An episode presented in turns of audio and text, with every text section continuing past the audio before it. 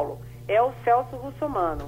Celso Russomano é aquele que sempre sai na frente, é sempre o favorito. Cavalo paraguaio. É, o cavalo paraguaio. E perde no final. O presidente vai efetivamente gastar trunfos com o candidato que sempre perde no final, que não vai nem ao segundo turno? O Bolsonaro está avaliando o que é bom para ele, não o que é bom para os candidatos, né? Mas os candidatos vão se pendurar, sim, muito fortemente no Bolsonaro. Eliane, um abraço grande, a gente se encontra depois, tá certo? Boa semana. Beijão. Felicidade. Terminou Passando a Limpo. Passando a Limpo. Em um prazo de até dois anos. O tamanho da população em relação aos outros estados e a pequena quantidade de crimes também ajudam a explicar o índice tão alto de solução, muito diferente do que se vê eh, no restante do país. Aí vai mostrando eu não vi o detalhe aqui com relação a Pernambuco, mas deve estar certamente nessa situação aí de, de, de, de, de 3 por, por 7. É, é, é, assustador, quer dizer, o bandido está levando uma vantagem sem tamanho. Isso não é de hoje, né, Ivanildo? Bom dia, Geraldo. Bom dia, ouvintes. Bom dia, companheiros de bancada.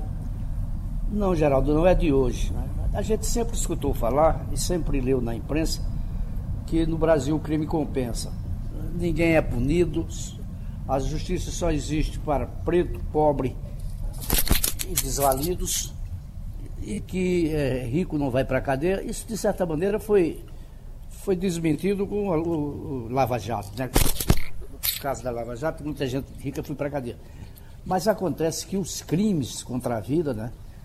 Esses são realmente é, se multiplicam são pouco apurados e muita pouca gente vai presa por conta disso.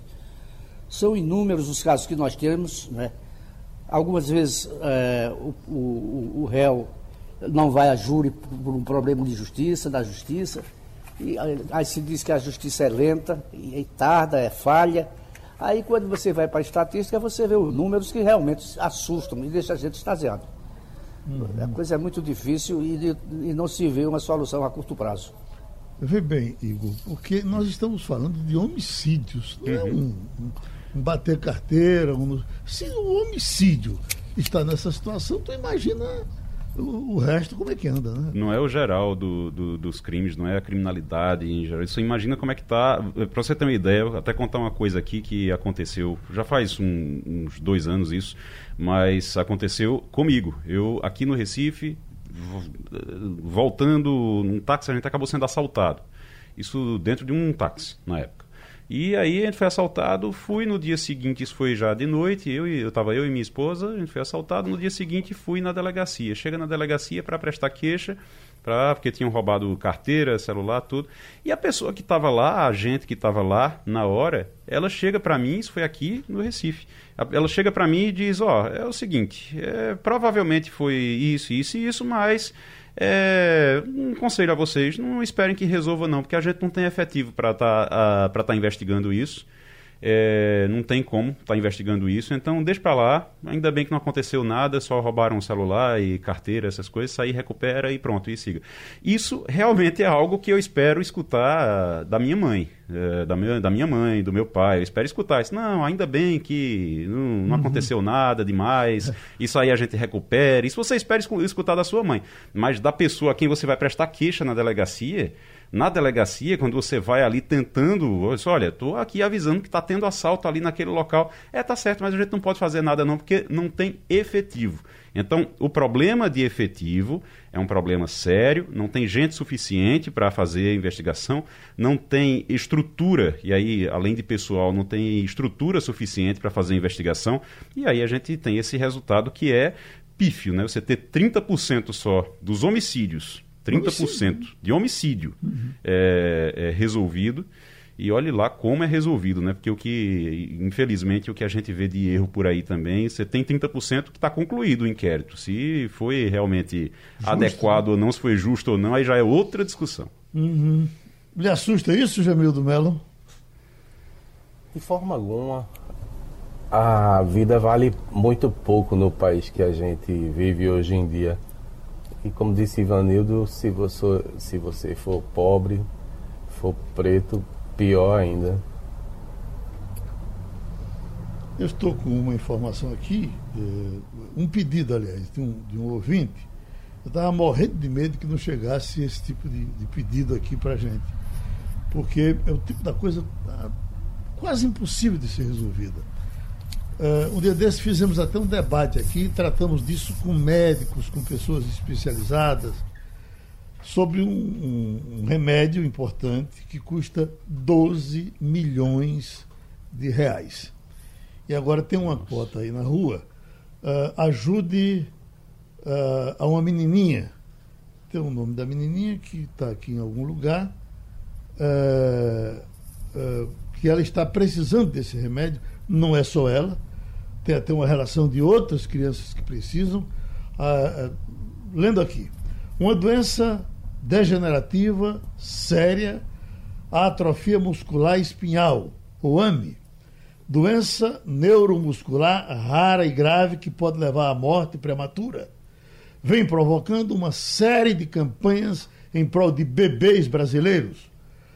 Um em especial chama a nossa atenção, é Julinha, que atravessou a família do jornalista, é um jornalista que está nesse processo, e a campanha está na rua pedindo colaboração, tem o número de uma conta para salvar Julinha, uh, ajudando para a família comprar esse remédio de 12 milhões de reais. A primeira coisa, um dia desse eu estava lendo uma crônica na Folha de São Paulo. Eu nem sei se já, já falamos disso até aqui no Passando a Limpo. Uhum uh, uh, falamos disso. E uh, o, o, colunista perguntava por que um remédio custa 12 milhões de reais? Então, bom, esse é um lado. O outro é que campanha para eh, eh, resolver esse problema não vai. Tem que ter judicialização, tentar de outra forma, talvez sirva para ir advertindo a, a, a, aos, aos ricos do mundo que é preciso ter uma espécie de subsídio para isso, porque Dizem que o remédio é eficiente, importante e cura, mas custa 12 milhões de reais. É, 12, 12 milhões de reais, Geraldo, é, pode até custar isso e a gente, eu até entendo que custe isso. É, uma coisa é custar, Outra coisa é a quem precisa não ter acesso. São coisas diferentes. São coisas diferentes porque a gente tá falando, a gente não está falando de um carro, a gente não está falando de uma lancha, a gente não está falando de um apartamento, a gente está falando de um remédio, de um medicamento que pode salvar a vida de alguém ou pelo menos tornar a vida de alguém suportável em alguns casos. Então você tem é uma coisa que realmente fica realmente difícil de entender. Por que é que custa 12 milhões? Custa 12 milhões porque tem pesquisa e eles gastam muito com pesquisa, a pesquisa é muito cara e vai ter realmente um investimento nisso. Não discuto isso de maneira nenhuma. Agora, custa 12 milhões, pode custar 30 milhões, não tem problema nenhum. Agora, quando alguém precisa, não tem esse dinheiro e não tem acesso e morre por causa disso, aí a gente tem um problema. Aí realmente fica difícil de entender.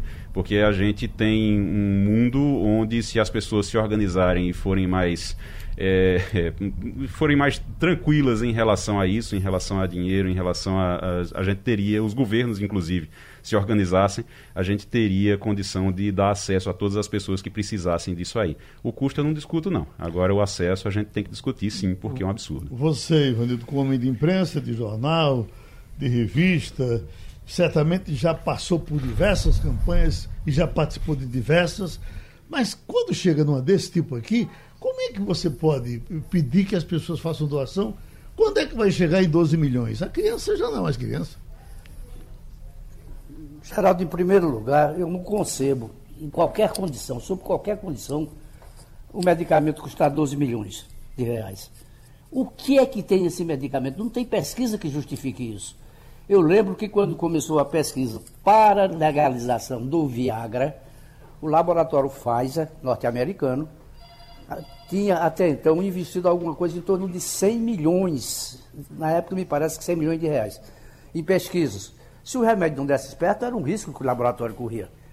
Agora, se se custa esse, preço todo, esse medicamento, é, que agora a menina está necessitada dele, é, porque se investiu em pesquisa, meu Deus do céu, os governos têm que investir, têm que, que é, intervir nessa, nesse processo.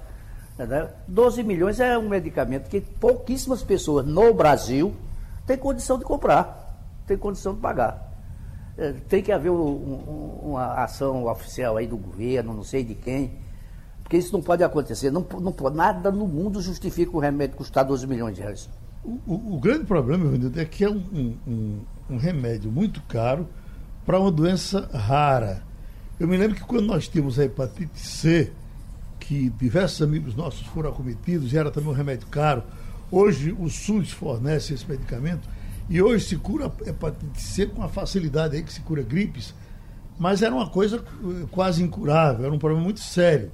Lembro de uma professora que saiu aqui do Recife, eu estava ah, acompanhando um amigo em, em, eh, contra de hepatite C em Londres e nós fomos no hospital de Liverpool e ela estava nessa universidade, ela lá, só olha, eu sou do Recife, é, faça por gentileza, ajude na rádio, peça esse. É, é, e o povo aí na rua, pedindo, pedindo. Quando eu cheguei aqui de viagem, teve a informação de que ela morreu lá em Liverpool. Isso é um caso que as pessoas certamente vão se lembrar que aconteceu, acho que é uns um pouco mais, perto de 30 anos passados. Bom, mas aí apareceu o remédio. O, o que é que acontecia? A hepatite C, aqui, naquele tempo, já atingia mais de 3% ou 4% da população do mundo. Aí você faz a, a, a, a vamos dizer assim, a dilatação. Uhum. Né? Mas quando é, o, o, os acometidos são poucos e o laboratório quer o lucro, quer para tirar o dinheiro que investiu, e é importante, ele sabe que. Agora, eu só, eu só acho que os ricos do mundo, os, os países, né, se juntar, olha, tem tal remédio, se junta cada país, a ONU, isso tem que ser uma discussão uh, uh, uh, do mundo, para que a gente não visse essa menina morrer, porque ela não vai ter 12 milhões de reais para essa, essa necessidade, Geraldo, de união de, de países, de nações mesmo, ela se dá não apenas para medicamentos, ela se dá para tudo. Hoje você tem estudos. Antigamente existia um, um medo danado de que acabasse a comida no mundo. Você uhum. sabe disso. Ah, existia um medo danado. Senão vai acabar a comida no mundo porque vai crescer tanto a população que daqui a pouco não vai ter mais comida para todo mundo. E a população foi crescendo, crescendo, crescendo. Hoje a gente tem, hoje já existem estudos que dizem, olha, tem comida para todo mundo e vai continuar tendo. Não, não é um problema. Isso não é um problema para o mundo. Apesar disso, ainda tem gente que passa fome. Então tem gente que não tem, não tem o que comer. Então é, não é simplesmente o não é simplesmente a existir ou não existir, não é simplesmente você ter em quantidade ou não ter. Você tem agora de forma desorganizada. Quando você tem de forma desorganizada, você não consegue distribuir para quem realmente precisa, você não consegue distribuir adequadamente. E é isso que está acontecendo. Acontece isso hoje com comida, acontece isso hoje com várias outras coisas, inclusive com medicamentos, porque nesse caso não é o simples simplesmente. Nesse caso, também é organização. Também é uma questão de organização, porque aí a gente está vendo um preço de 12 milhões, deve ser um preço comercial, um valor comercial é, para a venda desse, desse produto, para que o laboratório tenha lucro. A gente sabe que o laboratório precisa sobreviver para poder ter lucro, para poder desenvolver outras pesquisas para outras doenças também no futuro, mas 12 milhões realmente é algo que, se os governos se unissem, se governos se unissem, dava para pegar isso aí um preço muito menor e talvez garantir que todo mundo tenha acesso. Olha, tem Anderson que está aqui com uma preocupação. Eu queria saber de vocês por que a Globo só fala de queimadas. Não tem outro assunto, não?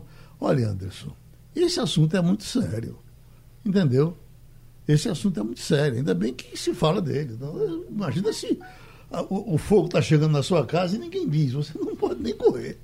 Quando você menos esperar, foi lambido. Esse assunto é sério, grave não é fácil determinar culpados, acontece no mundo todo. Uma coisa que impressiona é como o mundo evoluiu pouco nessa área de combate a incêndio. Porque, ao mesmo tempo que nós estamos com esse incêndio aí, tem um incêndio em, em nos Estados Unidos, Califórnia, na Califórnia. Califórnia. É, e que acontece ali, não é a primeira vez, aliás, quase todos os anos é, esses incêndios acontecem pegam casas bonitas ali de, uhum, de, aquelas mansões ali em Beverly Hills, de Beverly né, Hills e tal. É. Mas isso é uma coisa muito, muito séria, séria por muitas razões, né? Imagina se é, é, Deus queira que se resolva logo, ou, ou, já demorou demais, porque esse incêndio do, do, do, uh, do Pantanal e é outra coisa estranha, né? Pega fogo naquela área que é uma área aparentemente molhada, mas é indomável isso, né? É. Esse tipo de comentário Geraldo, parece Geraldo, ser. Você está lembrado que o ano passado é, você teve um caso de incêndio que se alastrou por muito tempo na Austrália? Exatamente. Destruiu, inclusive, é, matou animais que você não tem mais como reproduzir. Sim. Um negócio muito sério. Bem lembrado. Não atinge só o Brasil, não. É uma coisa muito séria, seríssima, seríssima. E tem que se falar disso mesmo. Vamos falar e vamos tentar resolver. Bom, mas nós já estamos. Você ia falar, não era, Jamil?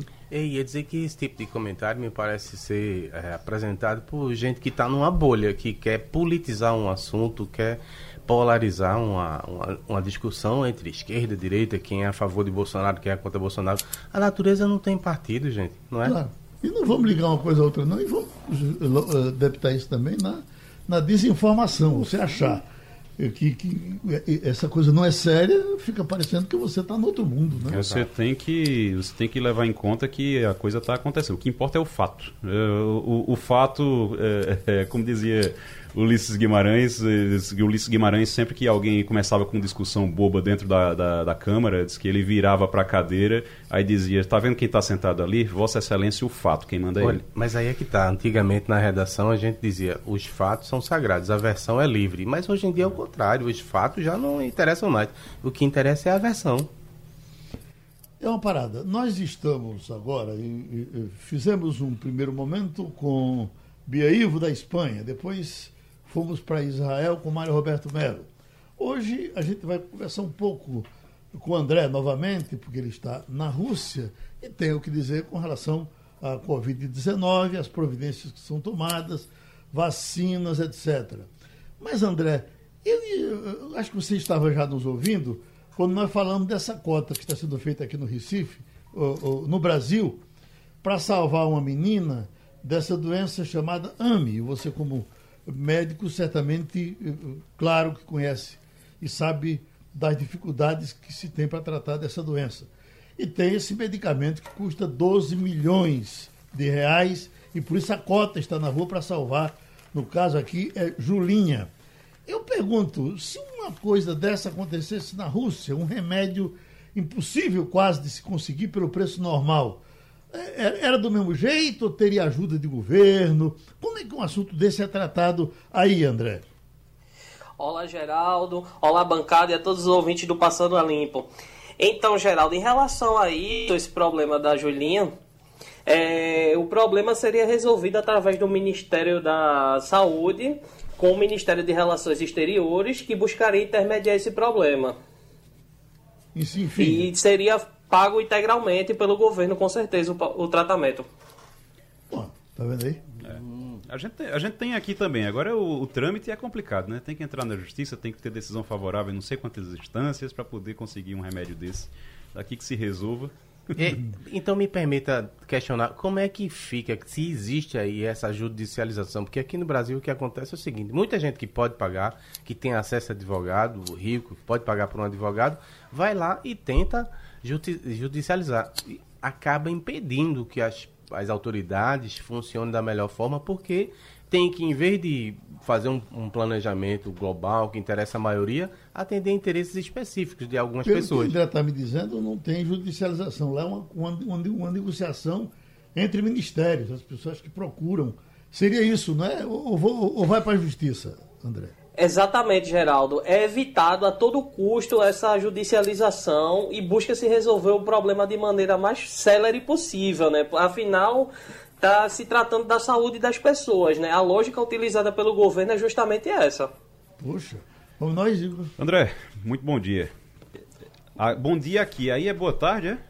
é. Boa tarde, boa são tarde. 15 horas e 25 minutos. O, André, me diz uma coisa. A vacina que foi desenvolvida aí na Rússia, já se falou bastante dela, já foi. É, Passaram-se já algumas semanas. É, tá todo mundo tomando já por aí? Como é que tá? Você já tomou essa vacina? Então, em relação à vacina, a primeira vacina apresentada, é, foram enviados amostras para todas as regiões da Rússia e essas amostras estão sendo aplicadas nos pacientes voluntários é, se indica que a partir de amanhã o, o, Instituto Gamaleia, que foi o instituto que formulou a vacina, vai apresentar um relatório sobre os testes em massa realizados. Então, eu acho que a partir da próxima semana a gente já tenha algo mais concreto em relação a isso. Uhum. O nosso André é advogado e, e, e, resolveu fazer medicina, médico também, para o ano já estará recebendo o diploma.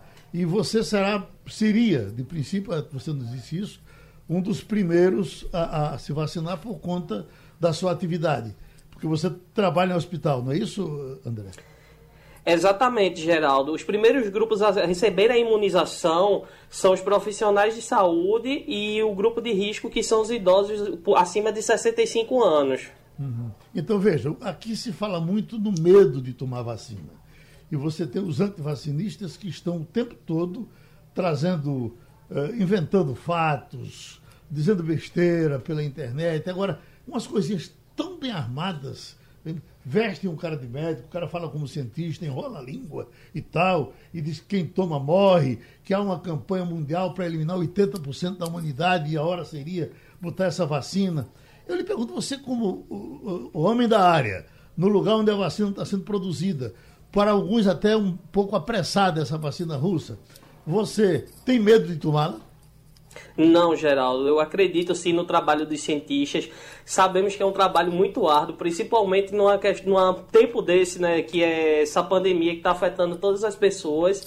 Eu sei do empenho de todos os cientistas, não somente os russos, mas também os ingleses, os americanos, de todo mundo empenhados para fazer essa vacina. Eu, eu sim tomaria. Tomaria. Ou tomará, Sim, né? com certeza. No seu caso é tomarei, que ela já, já chega na sua Tomarei. então tá certo. Ivanildo Sampaio, quer alguma coisa da Rússia? Eu quero perguntar, André, sobre o sistema de saúde na Rússia. É se ele é, univers, ele é universalizado, se todo mundo tem direito, ou se o rico tem seu planozinho de saúde à parte e o pobre vai para o INSS de lá. Então, Ivanildo, em relação ao sistema de saúde daqui da Rússia, existem três formas. É, a primeira forma é justamente todo trabalhador que ele trabalha para determinada classe, ele tem o plano de saúde específico para a área dele, que seriam as policlínicas regionais de cada cidade que atende aquele determinado público. Por exemplo, nós estudantes, profissionais de saúde e profissionais da nossa universidade, temos a nossa própria policlínica. E os demais profissionais da saúde também têm essas policlínicas que atendem também as suas demandas. As pessoas que estão desempregadas ou em situação de vulnerabilidade, elas recorrem a outros hospitais públicos que também atendem. É, e os ricos também recorrem ao mesmo sistema de saúde, no entanto, existem clínicas especializadas e hospitais também particulares também que fazem atendimento. Mas, na verdade, o sistema majoritariamente aqui é público. Você vai, se, vai ser médico, vai clinicar aí, você já disse que vai é, continuar trabalhando na Rússia. O, sistema inglês, por exemplo, é fantástico, seria talvez o melhor do mundo. Um, um grande médico na, na, em, Londres que atenda ao mundo todo, ele atenderá ao, ao, ao mundo todo apenas por um dia na semana. O resto ele tem que atender no serviço público. Aí tem alguma coisa semelhante? Não, Geraldo. O próprio profissional ele faz essa eleição. No entanto, é, há pouco espaço para pessoas no sistema privado, porque geralmente esse, existe uma reserva de mercado no, no sistema privado em que os grandes nomes já ocupam os espaços. Então, para um médico novo, para um médico recém-formado, mais interessante atuar no sistema público no, a fim de adquirir experiência. Então fale um pouco da Covid, é coisa do passado aí, é, aos poucos a situação está quase normal, ou essas rebordosas que está tendo aqui e ali, também a Rússia está enfrentando? É, também vemos enfrentando o mesmo problema que está acontecendo na Europa. É, hoje se registrou 8.135 casos, é o maior número desde junho, desde o dia 26 de junho. Então, aqui já está se encarando de uma forma para buscar controlar novamente esse surto, é, buscando isolar os grupos de risco e é, evitar ao máximo as grandes aglomerações. porque realmente, é, quando começaram as aulas agora em setembro, foi é, observado um grande aumento no número de casos. André, aqui a, a grande discussão ainda está sendo escola. Vai ter greve de professor, uh, os particulares não querem voltar, os, os uh, privados, os, os, do Estado, estão uh, reagindo também. Estado de greve. Estão em estado de greve. Estado de greve. E, e, se discute aí, o pessoal já voltou para as escolas. É, todas as pessoas já retornaram a todas as aulas. A única coisa que se evita é ter, termos aulas é, teóricas, que são aquelas aulas que juntam vários grupos com 50, 60, 70 alunos, então isso é evitado hoje. Essas são ministradas é, desde o ensino à distância, mas as aulas práticas todas vão, é, estamos tendo dentro do hospital ou nas salas de aula, cumprindo, claro, todos os requisitos de isolamento social. É, só uma dúvida: voltaram antes os bares ou as escolas? Então, voltaram primeiro os jardins de infância mas como a doença atingiu um platô e uma queda, ela as escolas demoraram a retomar justamente porque estava no período de férias do ano letivo. Era verão. Mas assim, as aulas retomaram antes dos bares. Boa. André, o negócio é o seguinte, o pessoal de Moreno está esperando o seu abraço. Eu gostaria de mandar um abraço ao pessoal de Moreno todas as pessoas que estão me ouvindo e é um prazer falar para minha cidade. Pronto, tem um Dão de Moreno aqui, quando você não fala, ele cobra. Cadê André? Vocês demitiram André? Não, André está contratado. Tá bem, Geraldo. Um abraço, amigo. Um abraço, Geraldo. Foi um prazer falar com você mais uma vez. Felicidades com a Eliane Cantanhede. Uma manchete, Eliane, desse momento aqui do Volta na minha frente. Em um ano, à frente da PGR, a Aras se alinhou ao governo mais de 30 vezes. A essa altura, pode-se dizer que o Procurador-Geral da República é sim um aliado do presidente Bolsonaro? Mas eu acho que é claramente um aliado do presidente Jair Bolsonaro. Apesar de quando a gente conversa com ele, ele diz que não, que ele é independente, tudo. Mas tem duas coisas muito é, claras no Augusto Aras. A primeira é que ele é aliado, sim, do presidente Jair Bolsonaro, que o escolheu fora da lista tríplice apresentada pelo Ministério Público. E a segunda questão é que o Augusto Aras é o ponta de lança contra a Lava Jato. Ele é que assume, eles acertam ali nos bastidores, mas quem assume, põe a cara para brigar com a Lava Jato é o Augusto Aras. Então, isso eu não tenho dúvida nenhuma. Agora, bom dia, Geraldo, bom dia, colegas, bom dia, ouvintes. Olha, agora não é, não é o primeiro procurador aliado ao governo. Nós, agora, nós tivemos, a, a, a, por sorte, alguns muito independentes bem recentemente, né? É, quem, por exemplo? Vamos pensar. Bom, é, o, o Parrudinho, que chamava de Jô Soares. Janote. O Rodrigo Janot não, ah, o Rodrigo Janot o não de era antes, o de antes, que parecia com o Jô Soares. Porque o Rodrigo Janot, ele não era independente, né? O Rodrigo Janot, pelo contrário, o Rodrigo Janot tinha uma cruzada contra o presidente Michel Temer, né? Uhum. Goste-se ou não do Temer, tenha ou não que responder à justiça, a ação do Janot contra o Temer é uma ação que é recriminada em toda parte ele pegou um áudio de 20 minutos do Temer, que era presidente da República, com aquele sujeito da JBS, Joesley Batista. Ele, Janot, inverteu a ordem da frase do presidente da República, distribuiu a, a, a degravação e só depois do estrago criado ele é, 24 horas depois é que distribuiu o áudio e todo mundo viu que a, que a, a frase do presidente estava fora de contexto. Ou seja, o Janot não era independente. O Janot tinha uma causa. A causa dele era derrubar o Temer, né? Agora os dois passou, me... me... parece por dois procuradores. Brindeiro. O caso não, do, estão me dizendo aqui é Roberto o mensalão, Gurgel. né? Roberto Gurgel, você está é, falando. É, Roberto Gurgel. Ah, o Roberto Gurgel, sim, é verdade. Esses... O Roberto Gurgel foi bastante independente. A Raquel Dodge, ela foi independente, mas foi muito apagada, né? Tanto que ela foi a única de todos aí que não foi reconduzida, é, ficou só no primeira, na primeira gestão. É, mas é, o Procurador-Geral da República, escolhido pelo presidente e muito próximo ao presidente, ele tem um vínculo, acaba tendo um vínculo. E aí é uma questão até da personalidade do cidadão ficar mais independente ou cair de vez no colo do presidente.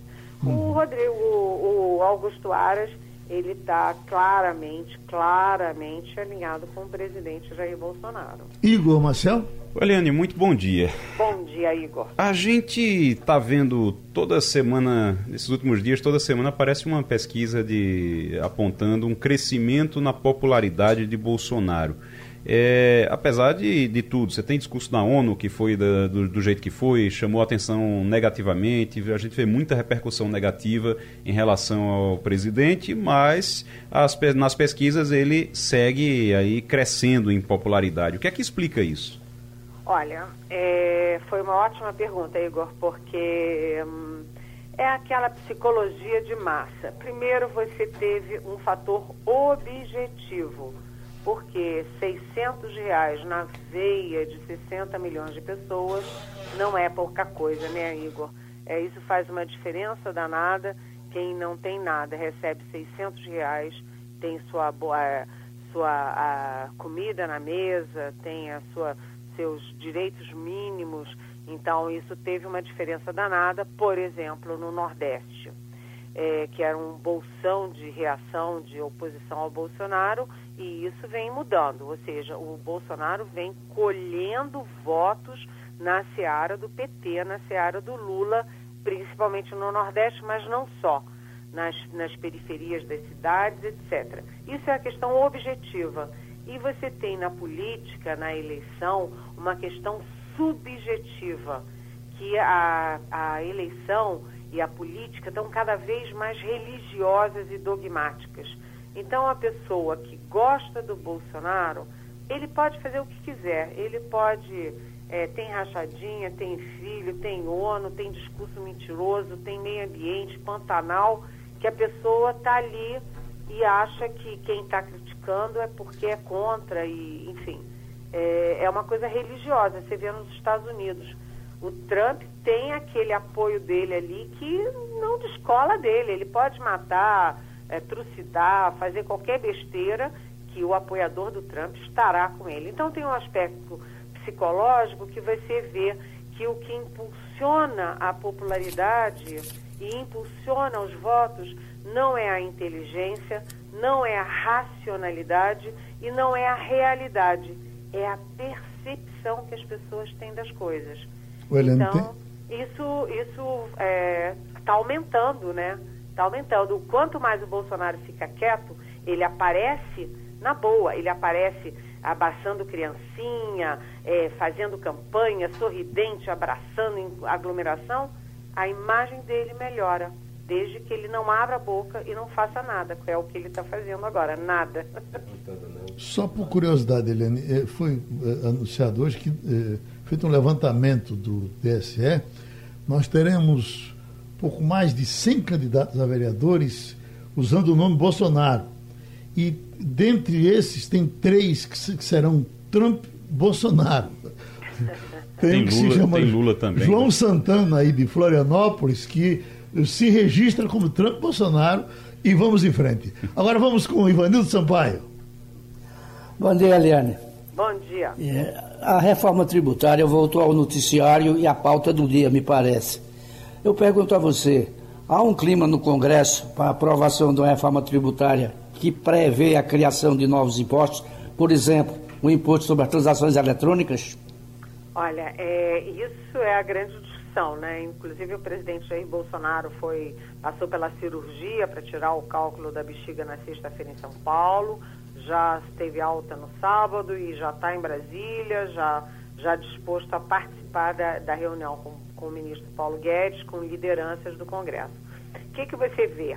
nesse caso. Primeiro, o Paulo Guedes retomou a liderança do processo. Ele estava perdendo uma atrás do outro, estava encolhendo. Agora ele recupera espaço, está liderando esse processo, liderando a discussão, a articulação. Segundo, o Bolsonaro jogou ao mar aquele pessoal do PSL, aqueles novatos todos que não entendiam nada de política nem de Congresso, e se aliou com o Centrão. E o Centrão é experiente, faz chover. Então, está uh, tendo um acordo bastante sólido entre o Centrão e o Paulo Guedes para desonerar a folha, tirar os impostos que os empresários pagam para, para cada empregado. E como você vai ter uma perda de arrecadação, compensa com esse novo imposto e dá um jeito, o que eles estão quebrando a cabeça, de garantir o novo Bolsa Família que vai ter o carimbo do Bolsonaro. Possivelmente vai se chamar Renda Cidadania e vai ser um, um, um Bolsa Família para o Bolsonaro chamar de seu. Né? Isso aí já é dentro do pacote eleitoral. Eu acho que dessa vez você vai ter é, a reação contrária do Rodrigo Maia contra o novo imposto, do Alcolumbre, os dois é, presidentes da Câmara e do Senado, mas os dois estão saindo da presidência em fevereiro, daqui a pouquinho. E você sabe, né? Rei morto, rei posto. O Centrão é, garante ao presidente que dá para fazer. E o Centrão não brinca em serviço, né? Jamil do Melo. Bom dia, Eliane. Bom dia. Eu gostaria de saber se repercutiu, se ainda está repercutindo, a recente postagem da deputada federal do PSL aí do Distrito Federal, Bia Kisses, contra o Moro e Mandetta. Eu confesso a você, dando já a minha opinião, que eu fiquei estarrecido. Os bolsonaristas não costumam ter é, respeito por ninguém, mas ultrapassam um certo limite quando se usa aí a questão racial para poder atacar ex-aliados, né, recém-aliados, por mais que você possa ter diferença com o Moro ou com o Mandetta, e é possível, são humanos, eles erram, é, misturar esses assuntos é absurdo, não? Nossa, olha, é, você falou, né, os bolsonaristas, eles têm uma, uma coisa de, de atacar os avanços da sociedade, né? Você viu que a entrevista do ministro, o novo ministro da Educação, Milton Ribeiro, ele diz que os homossexuais são resultado de famílias desajustadas. É de uma gravidade enorme uma coisa dessas, irresponsável, é, preconceituoso é, e ignorante, inclusive, né? ainda mais partindo do ministro da Educação. E agora essa Bia Kisses, que é uma deputada aqui do DF, é, ela vem da área jurídica aí, promotor, procuradora, sei lá, ela postou um, na internet o Moro e o Mandetta, que eram ministros e são adversários agora do Bolsonaro, todos com a cara pintada de preto, com o cabelo de, assim, afro, né? E dizendo, ah, eles agora têm que procurar emprego no Magazine Luiza. Primeiro, esse projeto do Magazine Luiza foi um grande projeto, é um projeto para trainees, para exclusivamente negros para garantir a diversidade nesse grande empreendimento brasileiro que é o Magazine Luiza. Segundo, é racista, né? É racista. Você pintar a cara de alguém de preto, é, sabe, dizer, olha, só arranja emprego se for ser trainee do, do Magazine Luiza. É, o, o Mandetta, que não tem papas na língua, né, o humor é mais contido. Mas o Mandetta não, né, Mandetta é bravo. Ele vai para a luta, ele disse que a, que a deputada Bia Kicis é nauseabunda, chula, pequena, inútil, abjeta e racista. Então já tem aí um processo, já tem abertura de processo, pedido de abertura de processo contra o ministro da Educação, porque fala essa besteira, essa barbaridade de homossexuais. E agora vai ter processo contra a Bia Kicis também, por racismo. É, e isso vai criando aí a personalidade do bolsonarismo. Eu estou lendo uma manchete aqui, eh, Helena, que está no Jornal do Comércio de hoje. Dória retoma conversas para ter Moro na equipe. Será que Moro vai, vai dar essa. Cometer esse segundo erro? Essa, fumou maconha vencida, vai dar essa nova mancada? Ou será que é uma jogada política? Porque deve ter, por exemplo, a, a, a candidatura à vice-presidência talvez garantida com, com, com Dória.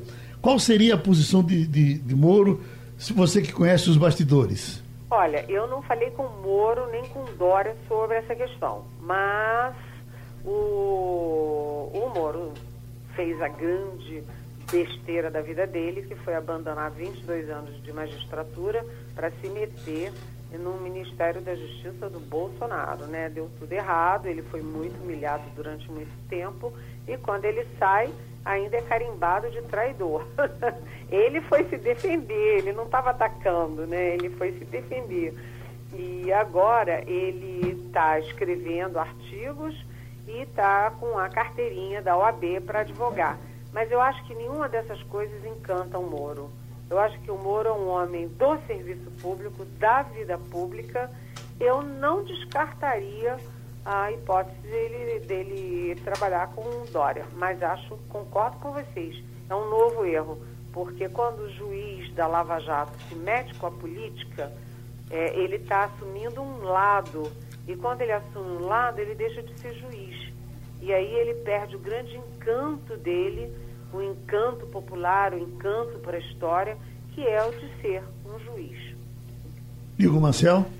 Olha, eu arriscaria em relação a Moro, Eliane, dizer que seria um erro ainda maior, porque ele não só teria cometido o erro de largar a magistratura e ir para é, o governo Bolsonaro, como depois, saindo do governo Bolsonaro da forma como saiu, sendo apontado como um traidor, ele ir exatamente para os braços do maior adversário. Seria como legitimar o discurso dos bolsonaristas. Mas vamos ver. Agora, é, eu queria perguntar a, a, a, você ainda sobre. Vamos falar um pouquinho dos Estados Unidos, porque estourou agora um, o que pode ser considerado um, um escândalo, que é o Donald Trump sem pagar imposto há anos.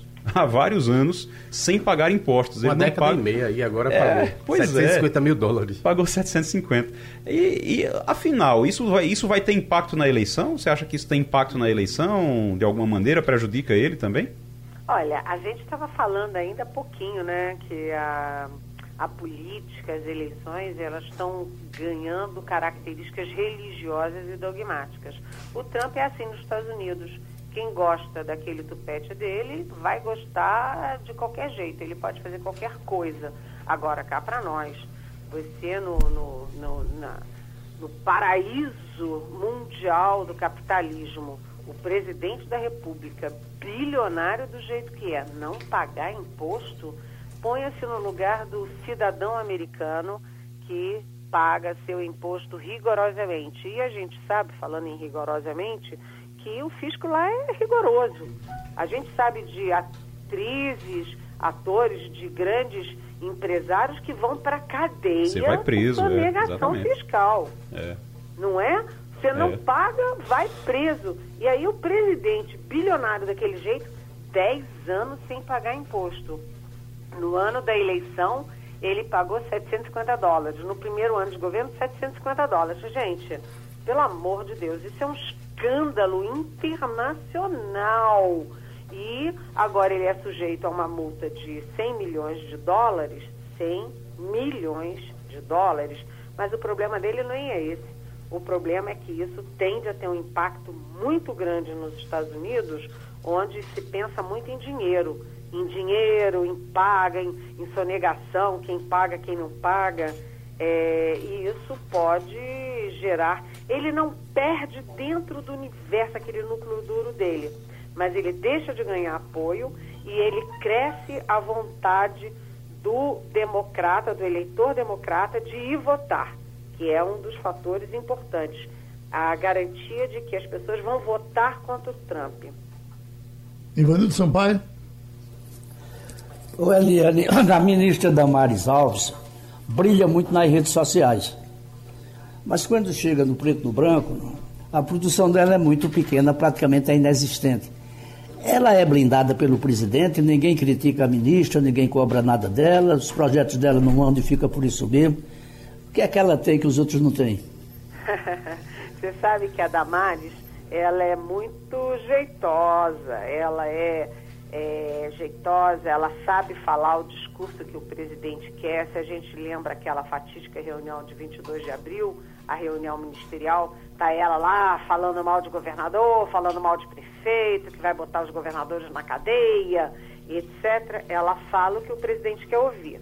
Além disso, ela se aproximou da primeira-dama, da Michele Bolsonaro, frequenta a casa, é amiga, é confidente da Michele Bolsonaro. Então ela está tá ali no grupo de ministros, ela, o Ricardo Salles, que são aqueles que ninguém, um, ela ninguém leva a sério, né? Porque quando ela vai fazer discurso em ambiente internacional, na Europa, nos Estados Unidos, aqui todo mundo fica de cabelo em pé com vergonha é, pelas ideias retrógradas, atrasadas, etc. E o Ricardo Salles, pelo amor de Deus, é um vexame atrás do outro, um escândalo, mas eles têm um trunfo: o apoio pessoal do Bolsonaro. O Bolsonaro gosta do Ricardo Salles, que aliás foi o único ministro que foi ao hospital na cirurgia da sexta-feira, e gosta da Damares. Então, com esses dois, ninguém mexe. Vem o Ministério Público, vem a imprensa, vem todo mundo reclamando que está tudo errado e ele não dá bola. Primeiro, porque eles fazem o que o presidente quer. Essa agenda é, que eles chamam de conservadora, mas não é apenas conservadora, é retrógrada, né? E eles são têm um jeitinho especial de conquistar o gosto do presidente. Escute, então, para fechar o quesito ministros, cadê Lorenzoni, Eliane, que nunca mais disse nada? Quem? Lorenzoni. Ah, o Onix. o Onix Lorenzoni é uma figura, né? Que você é muito esperta, né, Geraldo? Porque o Onix Lorenzoni, ele assumiu no início do governo o cargo mais importante da República depois da presidência, que é a Casa Civil. A Casa Civil é a que coordena os ministérios, coordena a articulação com o Congresso, e todo mundo dizia, é muita areia para o caminhãozinho do Onix Lorenzoni. Mas ele foi ficando, não fez nada, e aí tinha uma multa de Caixa 2 pagou e tal, e foi para o ministério dele para cuidar do quê? Da campanha dele ao governo do Rio Grande do Sul.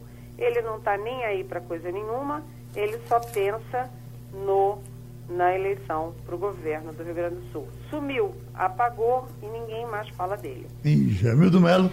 Eliane, ontem foi dado o start das campanhas municipais em todo o país. Alguma coisa te chamou a atenção? Dá para dizer que elas vão ser nacionalizadas em boa parte das cidades por conta dessa figura forte que é né, no imaginário popular o, o Bolsonaro? Ou não? Vai ter que discutir as cidades. Olha, eu acho que as duas coisas contam, né? Quando você fala de prefeito, o prefeito está muito mais perto das pessoas, principalmente nas cidades menores. Então, é uma questão muito de olho no olho, de é, cuidar das pessoas, cuidar das ruas, cuidar da cidade. Então, isso tem um peso enorme, sempre terá em eleição municipal. Mas num ambiente tão polarizado como a gente tem no Brasil, claro que a figura do Bolsonaro e a figura do Lula estarão muito presentes na campanha. E com o Bolsonaro com grande vantagem sobre o Lula, né? O Lula acabou de sair da, da prisão, tem vários processos, e o Bolsonaro tem a caneta na mão, tem muita exposição, tá toda hora na televisão, falem mal, mas falem de mim, tá toda hora nas redes sociais, tá toda hora em tudo quanto é lugar. Ou seja, a eleição pode ser muito plebiscitária, né? É a favor e contra o Bolsonaro. Mas a gente vê, ele está apoiando dois candidatos do Partido Republicanos nas duas principais capitais, Rio e São Paulo. É... no Rio, o Crivella, que ele estava apoiando, que é, do, que é o, o prefeito, está inelegível por uma decisão unânime do Tribunal Regional Eleitoral o presidente vai queimar as pestanas para ajudar um candidato que está inelegível? É uma dúvida. Mas, ele ajudando ou não, o Crivella vai usar o nome dele a proximidade com ele. Em São Paulo, é o Celso Russomano. Celso Russomano é aquele que sempre sai na frente, é sempre o favorito. Cavalo paraguaio. É, o cavalo paraguaio. E perde no final. O presidente vai efetivamente gastar trunfos com o candidato que sempre perde no final, que não vai nem ao segundo turno, o Bolsonaro está avaliando o que é bom para ele, não o que é bom para os candidatos, né? Mas os candidatos vão se pendurar, sim, muito fortemente no Bolsonaro. Eliane, um abraço grande, a gente se encontra depois, tá certo? Boa semana. Beijão. Felicidade. Terminou o Passando a Limpo. Passando a Limpo.